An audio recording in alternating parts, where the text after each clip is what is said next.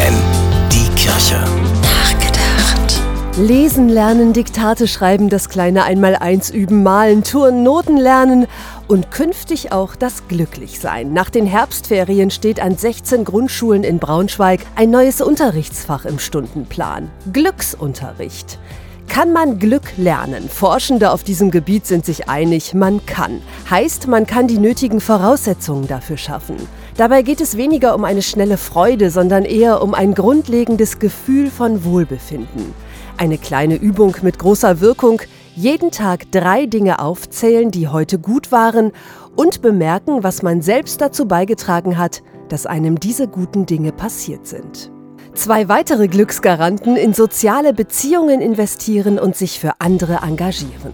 Wer eingebunden ist in ein Netz von Freunden und Familie, wer erlebt, dass sich gemeinsam mit anderen etwas Gutes erreichen lässt, ist nachweislich glücklicher.